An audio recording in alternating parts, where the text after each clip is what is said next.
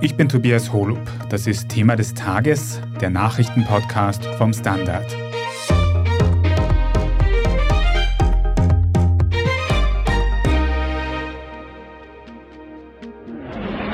It was unprovoked, but this is what Russian President Vladimir Putin unleashed on Ukraine the sun came up this morning. Good morning from the Ukrainian capital, Kiev. Gunfire and explosions have been heard here and in the second city of Kharkiv. As Russia launched a full scale invasion on multiple fronts in the early hours of this morning. Am 24. Februar 2022, heute vor genau einem Jahr, ist die russische Armee in die Ukraine einmarschiert. Wladimir Putins Plan, das ganze Land zu übernehmen, hat damals die Welt geschockt. Doch genauso überraschend war die Reaktion der Ukrainerinnen und Ukrainer. Sie haben sich nicht ergeben und halten bis heute stand. Wie aber konnte dem ukrainischen Militär das gelingen, trotz massiver russischer Übermacht? Darüber sprechen wir heute. Und wir schauen uns an, wie der Krieg die Bevölkerung des Landes verändert hat und warum sie trotzdem weiter durchhält. Herr Oberst Markus Reisner, Sie sind Ukraine-Experte beim österreichischen Bundesheer und wir haben gemeinsam im vergangenen Jahr auch schon ganz oft über dieses Thema gesprochen. Jetzt gerade im Vorfeld zu diesem Jahrestag der russischen Invasion haben auch viele vermutet, es könnte wieder eine neue russische Offensive geben. Wie ist denn gerade die Lage in der Ukraine? Wo wird am heftigsten gekämpft und wer hat da die Oberhand gerade? Ja, nach den letzten Monaten muss man jetzt wieder feststellen, dass offensichtlich es Russland gelungen ist, sich im Herbst entlang einer befestigten Linie zu konsolidieren. Diese Linie zieht sich quasi aus dem Süden entlang des Dneprs über den Raum Saporoschia in den Donbass hinein. Dort üben sie jetzt zurzeit enormen Druck aus. Man kann also durchaus ganz klar auch sagen, dass die Offensive begonnen hat. Sie haben es natürlich nicht angekündigt, um also hier nicht in den Zugzwang zu kommen, auch nach gewissen Wochen Ergebnisse darstellen zu müssen, sondern sie versuchen quasi im Verdeckten Druck auszuüben, einerseits durch massive Artillerieangriffe entlang der Frontlinie, vor allem im Donbass, aber auch durch Vorstöße in Kompanie- und Bataillonstärke, das sind so circa 100 bis 300, 400 Mann.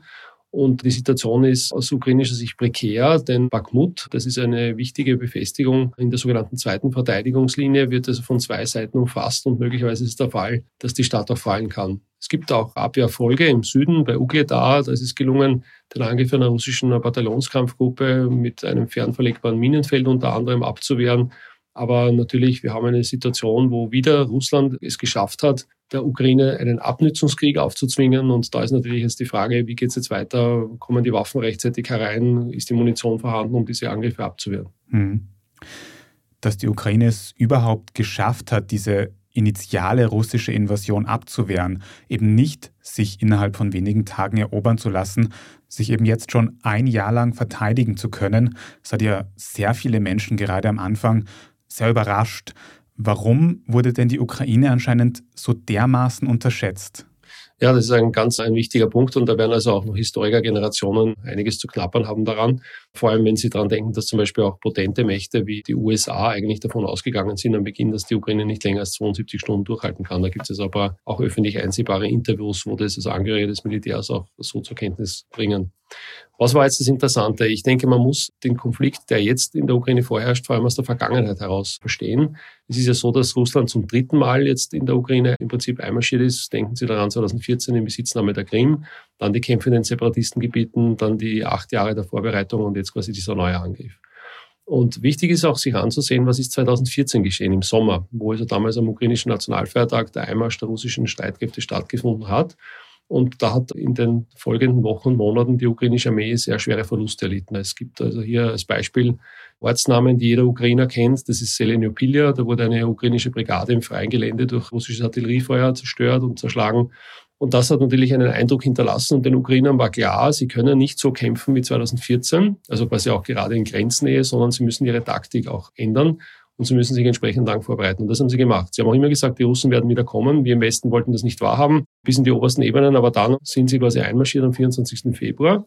Und die Ukraine hat hier sehr schlau reagiert, denn sie haben im Prinzip, ich generalisiere jetzt ein wenig, die Russen hereingelassen und haben dann begonnen, in der Tiefe ihre Versorgungslinien anzugreifen. Und das hat natürlich das komplette russische Kräftedispositiv durcheinander gebracht, beziehungsweise auch diese Enthauptungsschlange am Beginn ist gescheitert. Und es gab hier einen Abwehrerfolg bei Kiew und Russland war dann gezwungen, aus diesem Nichterfolg heraus zu reagieren und es hat versucht, ein Schwergewicht zu bilden im Donbass, was dazu geführt hat, dass es Truppen abziehen musste aus dem Raum Kiew.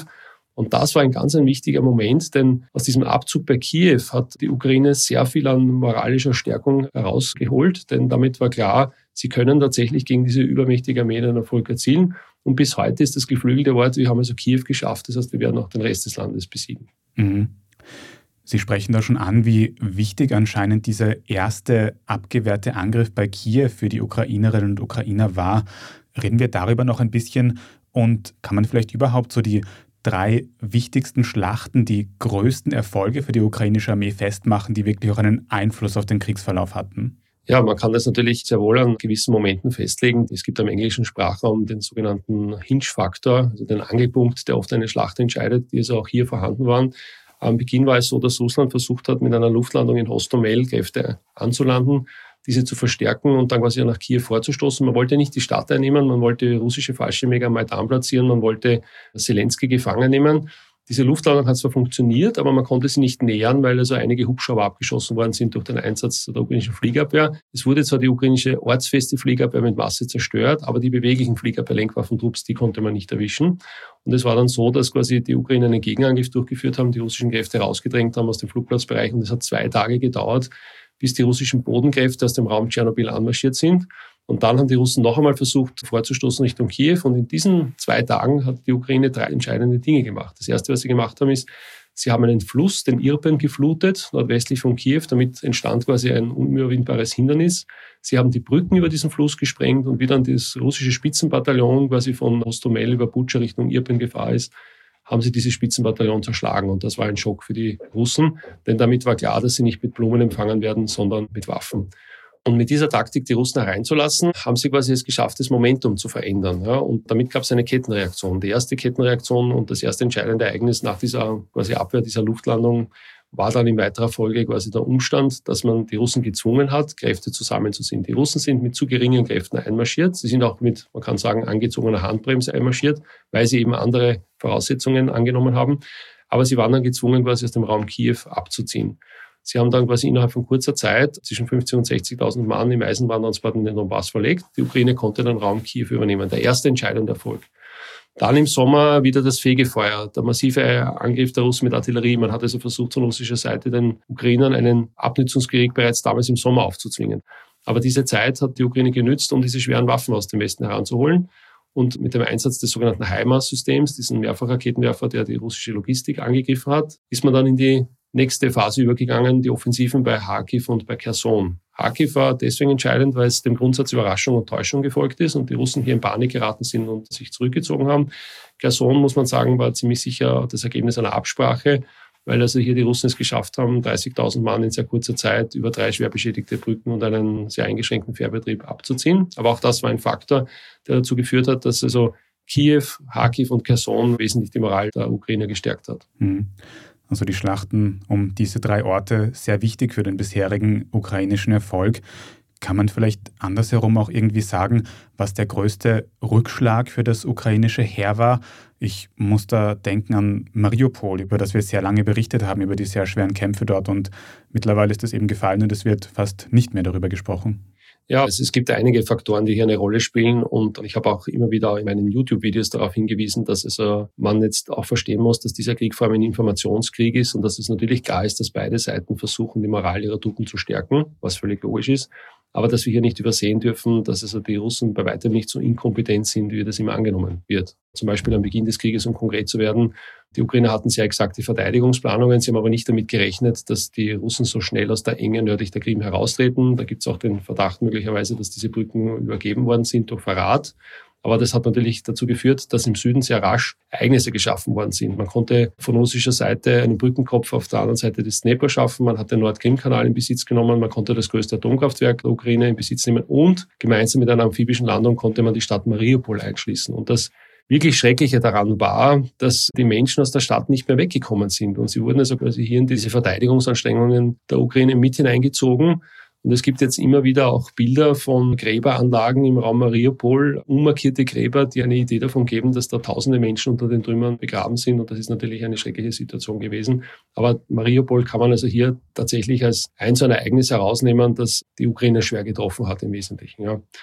In weiterer Folge, denke ich, ist sicher natürlich auch zu berücksichtigen, dass die Ukraine immer wieder die Herausforderung hatte, dass sie die Waffensysteme, die geliefert worden sind, zuerst integrieren musste. Und da war natürlich immer der Zeitfaktor relevant, denn es hat immer gedauert, eine Zeit, bis diese Waffen gekommen sind und man sie integriert hatte. Und das hat den Russen natürlich immer die Möglichkeit gegeben, wieder ins Momentum überzugehen. Hm. Sie haben vorher schon beschrieben, dass das ukrainische Militär sehr viel gelernt hat aus der Situation 2014, als Russland die Krim angegriffen hat. Jetzt sind Niederlagen wie die in Mariupol menschlich extrem schlimm und bedrückend. Aber kann man eigentlich sagen, ob das ukrainische Militär auch aus diesen Niederlagen etwas gelernt hat für den weiteren Kriegsverlauf? Auf jeden Fall. Das ukrainische Militär ist ein Militär, das auch versucht hat, in der Bewegungskriegsführung aktiv zu sein. Vor allem, wie gesagt, 2014 muss man also hier betrachten. Und die Ukrainer haben verstanden, immer dann, wenn die Russen es schaffen, sie quasi in die Stellung zu zwingen, in einen Stellungskrieg zu zwingen, dass sie dann in der Unterlegenheit sind. Weil was können die Russen dann ausspielen? Ihre Überlegenheit vor allem an artilleristischen Systemen. Das ist das Problem. Ja. Am Beginn war die Ukraine erfolgreich, weil sie beweglich geblieben ist. Dann haben die Russen sie im Sommer in den Stellungskrieg gezwungen bei Lysychansk und Severodonetsk. Aus diesem Stellungskrieg konnte man wieder ausbrechen durch die Waffenlieferungen, durch die Offensiven bei Kharkiv und Kherson. Jetzt haben wir wieder diese Situation. Die Russen haben es wieder geschafft, quasi an einer Linie die Ukraine in die Schützengräben zu zwingen. Und da sind sie jetzt und leiden unter diesem massiven Artilleriefeuer, das nach wie vor besteht. Und um da ausbrechen zu können, und das ist wie im Ersten Weltkrieg, da braucht man natürlich jetzt schwere Systeme wie zum Beispiel Panzer, um wieder aus dem Stellungskrieg heraus beweglich zu werden. Und je länger es dauert, dass diese kommen, desto schwieriger wird die Situation für die Ukraine, denn sie muss sich mit diesen begrenzten Ressourcen, die es hat, auch zum Beispiel der Artillerie, gegen diese Angriffe der Russen aus der Stellung heraus wehren. Und natürlich das Problem ist, es ist auch die Abnutzung der Humanressourcen, also der verfügbaren Soldaten. Denken Sie alleine an Bakhmut. Da haben die Russen damals schlau reagiert, denn eigentlich war geplant, eine dritte Offensive durchzuführen Richtung Melitopol. Russen haben so starken Druck auf Bakhmut ausgeübt, dass die Ukraine gezwungen war, immer wieder Bataillone aus dem Raum ostwärts von Saporosche Richtung Bakhmut zu senden. Und dort sind sie jetzt quasi in diesem verheerenden Stellungskampf gefangen mit den russischen Kräften. Sie haben schon gesagt, wie wichtig westliche Waffenlieferungen sind für das ukrainische Militär.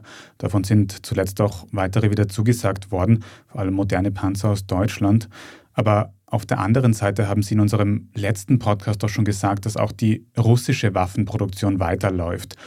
Wie sind denn die beiden Parteien jetzt nach einem Jahr Krieg militärisch aufgestellt, was die Ausstattung angeht? Ja, auch da sind da mehrere Aspekte relevant. Einerseits natürlich die Verfügbarkeit von Waffensystemen, das, was also die industriellen Kapazitäten beider Länder in der Lage sind zu produzieren. Da ist natürlich Russland im Vorteil, weil es aufgrund der Vergangenheit der Sowjetunion große Kapazitäten nach wie vor hat, auch große Lagerbestände, die man wieder herrichten kann, so wie das ja auch der Fall ist. Die Ukraine ist hier schon eigentlich fast zur Gänze abhängig, die Lieferungen des Westens betreffend. Und lassen Sie uns vielleicht ganz kurz beide Seiten betrachten, um auch eine Idee für die Situation zu bekommen weil nach zwölf Monaten kann man natürlich auch die Waffenlieferungen und den Umfang der Waffenlieferungen einordnen. Und da muss man halt schon auch klar sagen, dass die Ukraine Waffen bekommt, aber immer gerade so viel, dass sie quasi in der Lage ist, die russischen Angriffe abzuwehren. Also Sie müssen sich vorstellen, wir haben eine Situation, wo immer, wenn die Russen eine Asymmetrie erzeugen, einen Überhang, da man den Ukrainern das gibt, um diese asymmetrische Situation wieder symmetrisch zu machen. Ja, ich gebe Ihnen ein paar Beispiele. HIMARS-System, dieser Mehrfachraketenwerfer, der Erfolge erzielt hat im Sommer, aber keine durchschlagenden Erfolge, weil dazu hätte man mehr Stückzahlen gebraucht. Ja, man hat geliefert von amerikanischer Seite 20 Stück, die Ukrainer hätten gefordert 50 bis 100, aus militärischer Sicht absolut nachvollziehbar. Bis jetzt gibt es keine weitreichenden Boden-Boden-Raketen, diese Atacams. Ja, es gibt da bis jetzt keine Kampfflugzeuglieferungen. Bis jetzt ist es nach wie vor der Fall, dass Russland mit Marschflugkörpern ballistischen Raketen die kritische Infrastruktur angreifen kann. Diese Raketen fliegen alle mit russischer Satellitennavigation. Man könnte von amerikanischer Seite das stören oder zerstören. Ja. Und wenn Sie jetzt noch einmal an den Abzug bei Kherson denken, den ich als das russische Dünkirchen bezeichne, dann sehen Sie, dass auch von amerikanischer Seite immer das getan wird, was notwendig ist, aber nicht mehr. Warum? Weil the big elephant in the room ist der Umstand, dass man nicht möchte, dass Russland in die Enge getrieben wird und da möglicherweise irrationale Handlungen setzt. Und das ist natürlich der mögliche Einsatz von Nuklearwaffen, der ja auch damals diskutiert worden ist in Kherson. Und das Fatale daran ist, damit ist eigentlich klar, dass dieser Krieg sich hinzieht. Warum? Weil die Hoffnung quasi der Russen ist, die Ukrainer langsam zu erwürgen und die Hoffnung der Amerikaner ist es, die Russen quasi so zu wirken, bis ihnen die Luft ausgeht. Die Frage ist, wen geht früher die Luft auf? Und damit sind wir genau bei diesen Ressourcen. Und das ist das Problem, dass wir hier ein 35 Millionen Land haben, wenn man die Geflüchteten wegrechnet auf der ukrainischen Seite, das gegen ein 145 Millionen Land kämpft. Und beide haben natürlich ein Potenzial an Humanressourcen für die Rekrutierung. Und solange Russland weitermacht, solange die russische Propaganda funktioniert, solange es keinen Moment gibt wie die Revolution 1917, werden die weiter Soldaten produzieren. Und auf der anderen Seite die Ukraine hat das Problem, dass sie jetzt in der achten oder zehnten Mobilisierungswelle, je nachdem wie sie zählen sind, und dass einfach hier schon das Problem besteht, einfach Soldaten noch zu generieren. Wenn Sie die Videos der Gefangenen aus Soledar und Bakhmut ansehen, dann sehen Sie, dass viele der Ukrainer dort graue Haare bereits haben. Das heißt, man sieht, dass das Alter was ein gehobenes ist. Man sieht das auch an den Rekrutierungsversuchen in der Tiefe des Landes und das ist natürlich ein Faktor, der hier ganz entscheidend ist. Ja. Sie sagen, die aktuellen westlichen Waffenlieferungen sind das Mindeste, aber eben auch nicht mehr. Und der Krieg könnte sich noch sehr lange ziehen. Jetzt hat ja schon das erste Jahr alle überrascht, dass die Ukraine sich so lange verteidigen konnte. Was denken Sie, wie lange die Ukraine jetzt noch durchhalten kann, bis es wirklich einen größeren Erfolg geben könnte? Ja, militärische Konflikte aus einer historischen Betrachtung haben immer gezeigt, dass wenn es am Beginn es gelingt, eine rasche Entscheidung herbeizuführen, dann sind Kriege relativ rasch auch dann zumindest einmal für eine gewisse Zeit beendet, also ein Konflikt. Ja. Dann gibt es meistens eine Phase, wo dann versucht wird, sich wieder neu aufzubauen von beiden Seiten und dann geht man meistens in eine neue Runde. Aber wenn der Konflikt nicht am Beginn bereits eine rasche Entscheidung bringt, dann geht er meistens über in einen verheerenden Abnützungskrieg. Und genau das haben wir jetzt. Und ein Abnützungskrieg wird meistens gar nicht an der Front entschieden, sondern meistens eigentlich im Hinterland. Ja, aus mehreren Gründen. Einerseits aufgrund der verfügbaren Ressourcen, um diesen Krieg zu nähern. Also kann ein Land quasi mit der industriellen Kapazität die ausreichende Munition erzeugen, um diesen Krieg weiterführen zu können. Zum Beispiel ja, steht die Bevölkerung weiter zu der jeweiligen Regierung, um diesen Krieg zu führen. Ja. Das heißt, in diesem vorherrschenden Konflikt haben wir die Situation, dass beide Seiten überzeugt sind, sie können schaffen. Die Ukraine ist davon überzeugt, sie können die Ukraine wieder zur Gänze befreien, inklusive der Krim. Und Russland auf der anderen Seite ist überzeugt, dass ihr Ziel auch erfüllbar ist, vor allem in Anbetracht dessen, dass offensichtlich der Westen Probleme hat, quasi die Ukraine zu versorgen. Ja. Und solange das vorherrscht, werden die weitermachen. Und wird dieser Abnutzungskrieg weitergehen, er wird dann entweder entschieden werden durch die verfügbaren Ressourcen, ja, durch die Kapitulation einer Seite oder möglicherweise durch den Umstand, dass man erschöpft dann doch bereit ist, quasi einen Waffenstillstand zumindest einzugehen. Und das erinnert jetzt ein bisschen auch an die Situation, so wie wir sie heute noch haben in Nord- und Südkorea, wo damals im Juli 1953 ermattet von beiden Seiten ein Waffenstillstand ausgerufen worden ist, der bis heute besteht. Es gibt also bis heute keinen Friedensvertrag zwischen beiden Ländern und man hat eine fragile Friedenssituation, aber man hat zumindest eine Friedenssituation im Wesentlichen. Ja. Nur wenn das der Fall ist in der Ukraine, dann bedeutet es das natürlich, dass der Westen und die Ukraine hier einen schweren Rückschlag erlitten haben.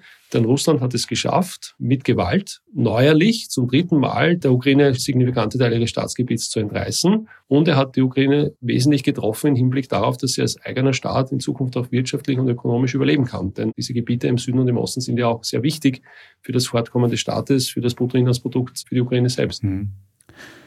Wir haben heute schon ganz viele Faktoren besprochen, die wichtig sind für den weiteren Kriegsverlauf.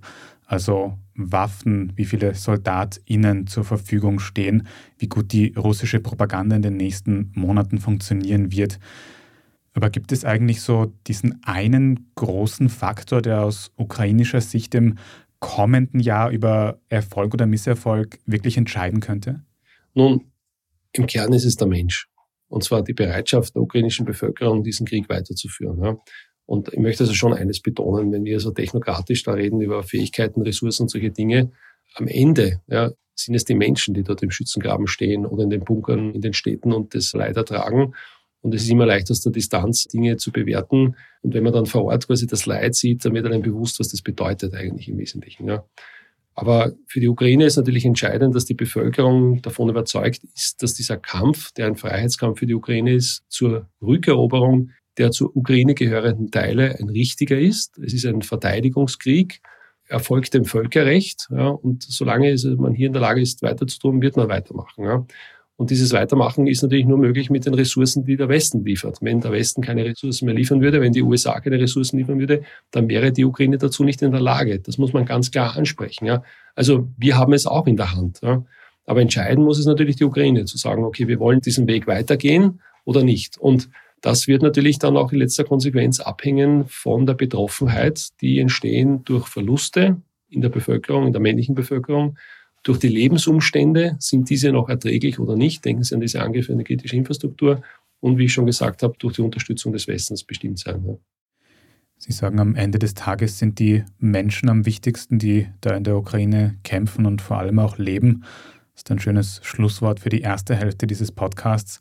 Also vielen Dank für diese militärische Analyse, Oberst Markus Reisner. Herzlichen Dank. Und über genau diese Menschen, die in Kiew in der Ukraine leben, hat meine Kollegin Margit Ehrenhöfer mit der Kiew-Korrespondentin des Standard, mit Daniela Brugger gesprochen wie es diesen Menschen nach einem Jahr Krieg geht und wie sie auf die nächsten Monate blicken, das hören Sie nach einer kurzen Pause. Wir sind gleich zurück. Schaffen wir es noch, die Erderhitzung zu stoppen? Wie verändert künstliche Intelligenz unser Leben? Wie werden wir in einer heißeren Welt leben, arbeiten, urlauben? Und wann fahren Autos autonom? Ich bin Alicia Prager. Und ich bin Florian Koch. Um solche und viele weitere Fragen geht es im Podcast Edition Zukunft und Edition Zukunft Klimafragen. Wir sprechen mit Expertinnen und Experten und diskutieren Lösungen für die Welt von morgen. Jeden Freitag gibt es eine neue Folge.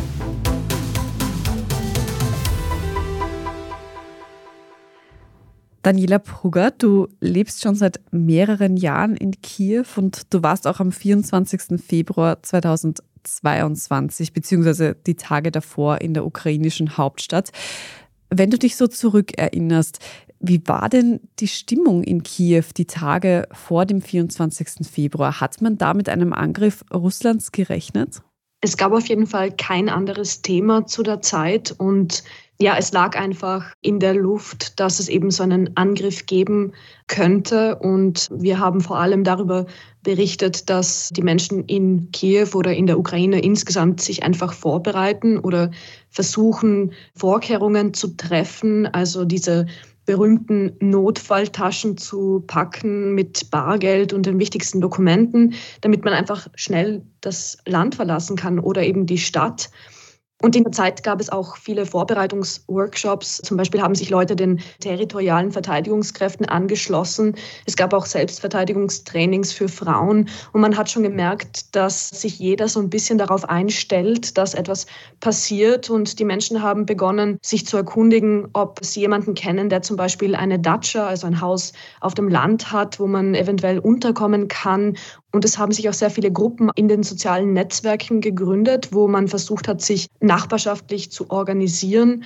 Und in der Zeit wurden auch Stadtkarten online verbreitet, wo man eben gesehen hat, wo in der Stadt sich Luftschutzbunker befinden. Und dieses Wort Luftschutzbunker oder Schutzkeller ist plötzlich überall auf den Wänden und auf den Türen der Häuser aufgetaucht mit Pfeilen, die eben in den Kellerbereich gezeigt haben. Und ja, und wenn ich mich zurückerinnere an die Gespräche, die ich mit Politologen in der Zeit geführt habe, dann sind die meisten davon ausgegangen, dass es ja einen Angriff geben wird, aber eben vor allem einen Angriff im Donbass oder eben auf Städte wie Mariupol und nicht auf Kiew. Also das hat man sich hier nicht vorstellen können und vor allem hat man sich nicht vorstellen können, was da wirklich auf das Land zukommt und das hören wir auch in einem Ausschnitt aus einem Interview, das ich einige Tage vor dem 24. Februar 2022 aufgenommen habe. Did you actually think that there will be an invasion?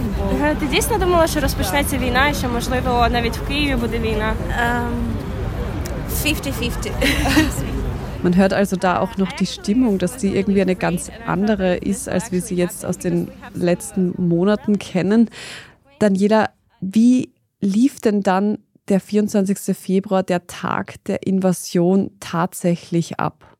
Ja, also der 24. Februar hat damit begonnen, dass Putin eine Rede gehalten hat. Вновь считаю необходимым вернуться к трагическим событиям in der das Wort Krieg so nicht vorkommt, aber in der er eben erklärt, dass die Ukraine demilitarisiert werden soll und entnazifiziert. Und das heißt, Putin hat im Grunde der Ukraine den Krieg erklärt und ja, wenige Stunden später hat man Meldungen gehört, also wirklich aus den verschiedenen Regionen des Landes, dass es überall Explosionen gab. Damit hat eben der Tag angefangen und ich erinnere mich noch zurück an diesen Morgen, also den 24. Februar, als ich auf dem Balkon stand und ich habe einen freien Blick auf eine Botschaft von meinem Balkon aus und habe eben gesehen, wie dort die Dokumente verbrannt worden sind, also eine Sicherheitsmaßnahme, die eben Botschaften in so einer Situation ergreifen. Das zeigt auch ganz gut, glaube ich, dass die Annahme damals auch war, dass Russland ja diesen Krieg relativ schnell abwickeln werden würde und die Ukraine tatsächlich einnehmen kann.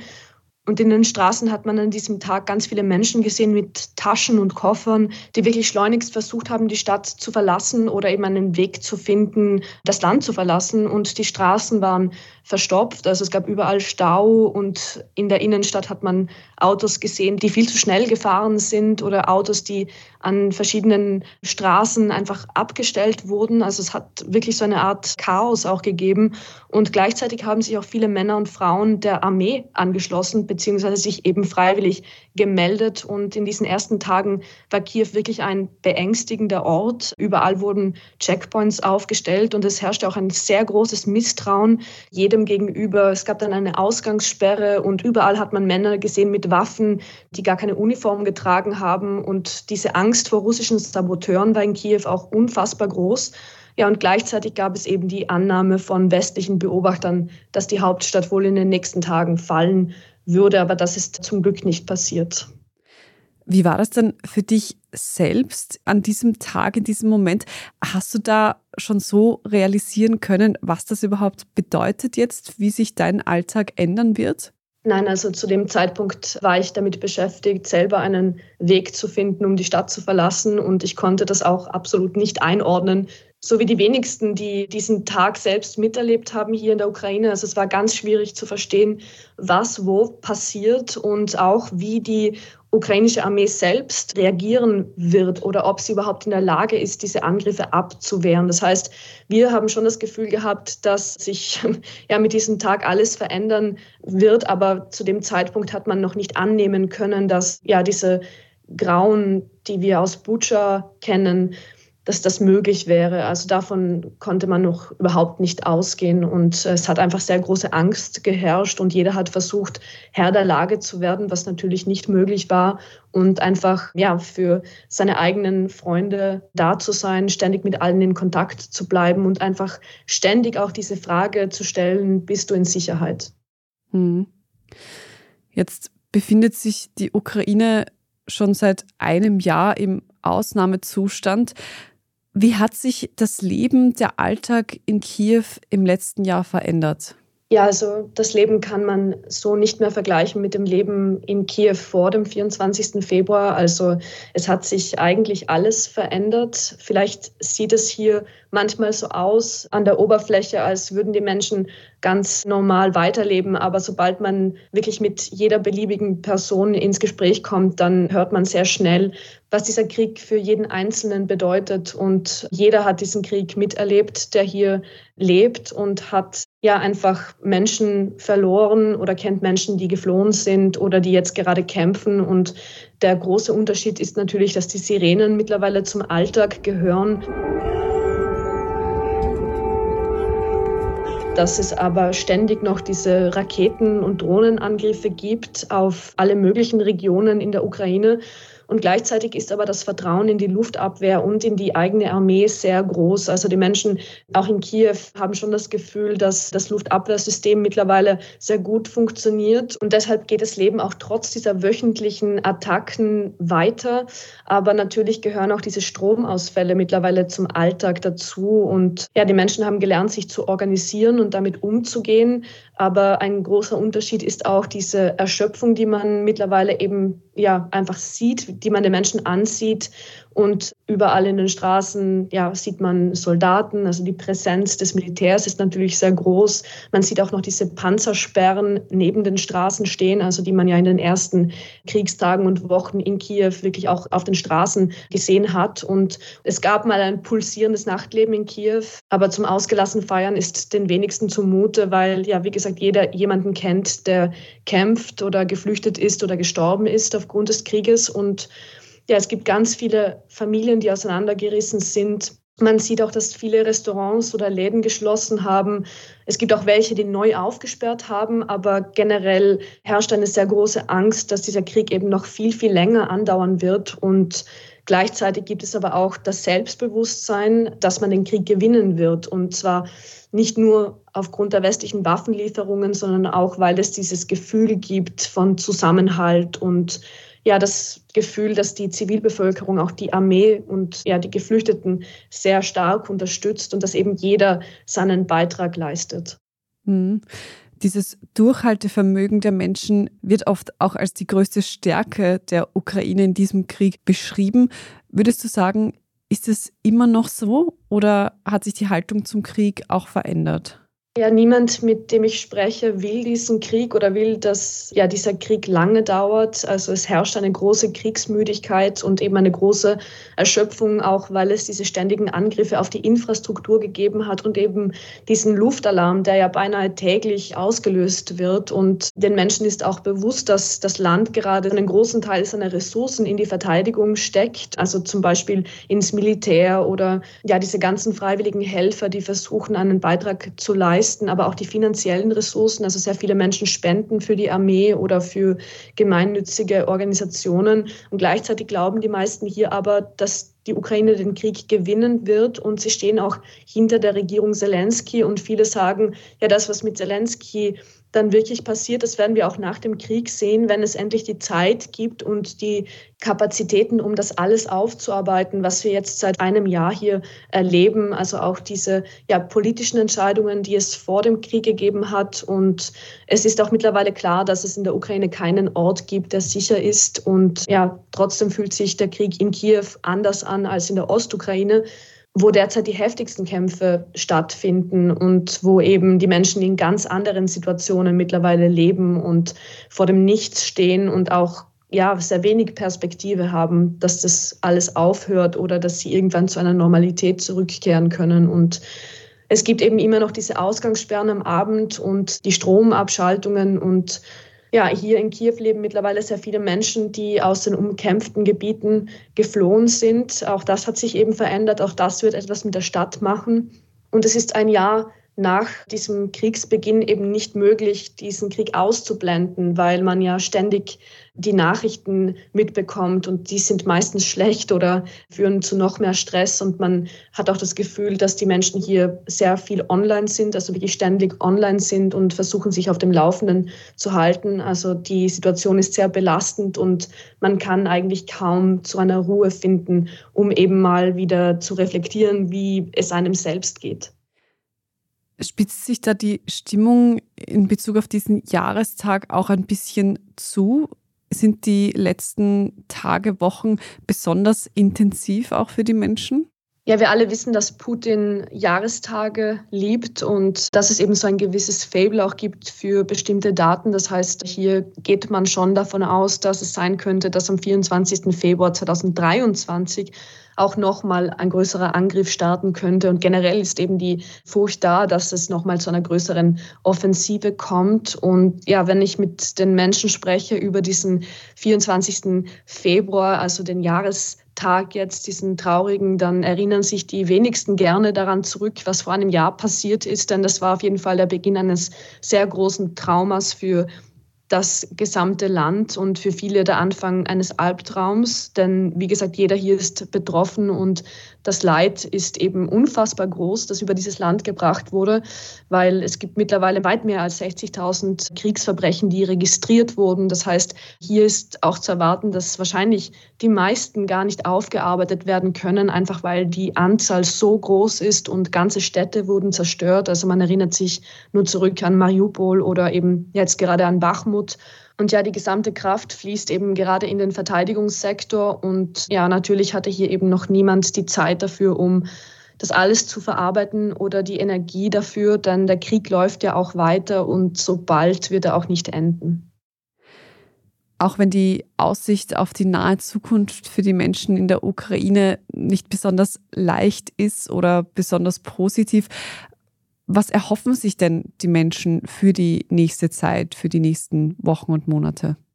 Ja, also die russische Invasion hat natürlich dafür gesorgt, dass das Land politisch noch mehr geeint ist, also viel mehr noch als nach der Maidan-Revolution 2013 und 2014, als eben dieser proeuropäische Kurs aufgenommen wurde. Und ja, das heißt, hier ist auch die Hoffnung sehr groß, auch nachdem man jetzt den Kandidatenstatus erhalten hat für die Europäische Union, dass man irgendwann die Ukraine auch einfach zu einem Teil der Europäischen Union macht. Das ist die ganz, ganz große Hoffnung bei den Menschen hier.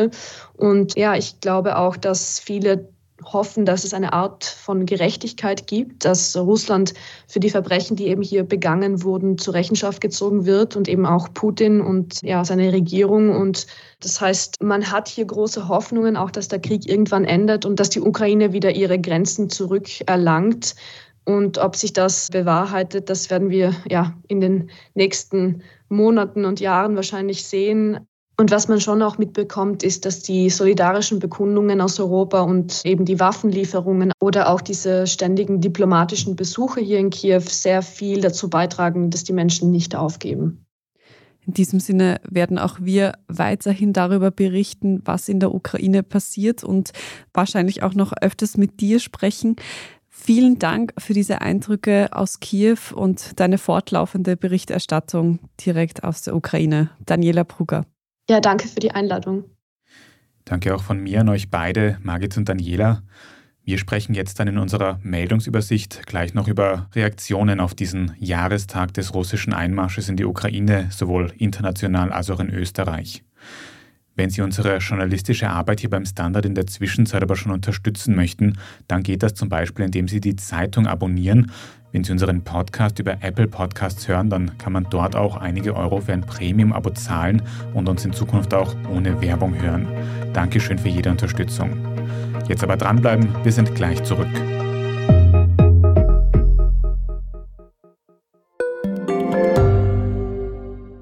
Frisst die Inflation mein Erspartes auf? Soll ich mein Geld in Aktien stecken? Und wie funktionieren eigentlich Kryptowährungen?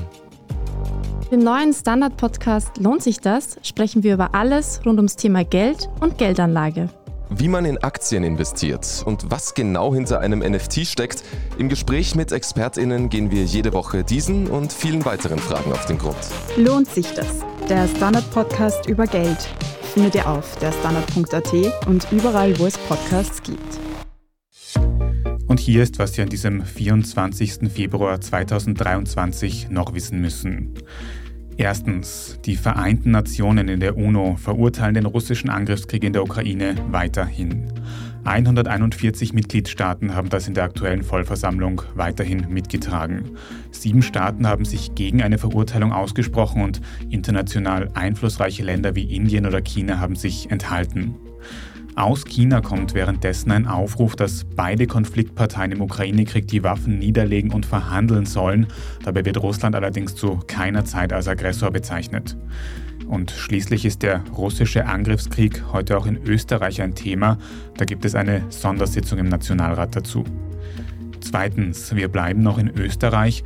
Da dürfte es vorerst doch keine Mietpreisbremse geben. Die ÖVP und die Grünen haben ja darüber verhandelt, die Richtwertmieten im April weniger stark als geplant anzuheben. Im Gegenzug hätten dann VermieterInnen eine Förderung für Sanierungen bekommen sollen. Laut ORF-Berichten soll es jetzt aber zum Streit gekommen sein, weil die ÖVP zusätzlich Steuervorteile für GrundeigentümerInnen gefordert hatte.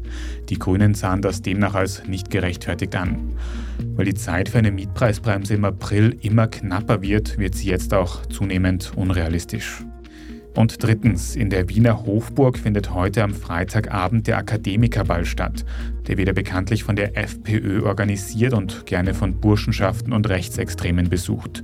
Besonders pikant ist dieses Jahr der Zeitpunkt, weil der Ball auf den Jahrestag des russischen Einmarsches in der Ukraine fällt. Ein Zufall, sagt die FPÖ.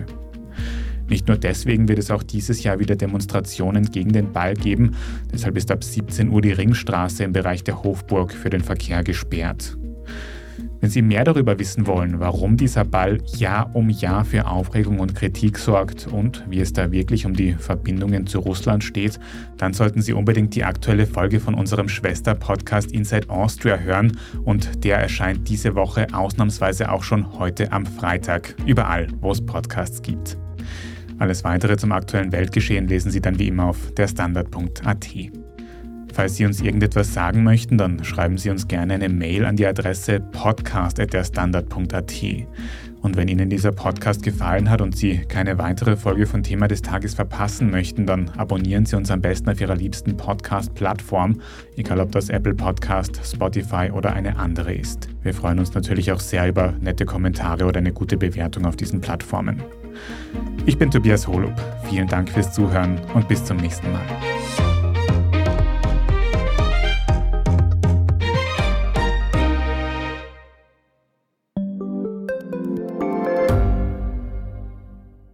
Bin die Franziska Ich bin der Martin. und wir wollen besser leben. Lohnt sich 10.000 Schritte zu gehen jeden Tag? Ist das Großraumbüro wirklich so schlecht wie sein Ruf? Spoiler, ja. Bringt's was, Intervall zu fassen? Wir fragen die, die es wirklich wissen und probieren es auch gleich selber aus. Bei Besser Leben, jeden Donnerstag eine neue Folge.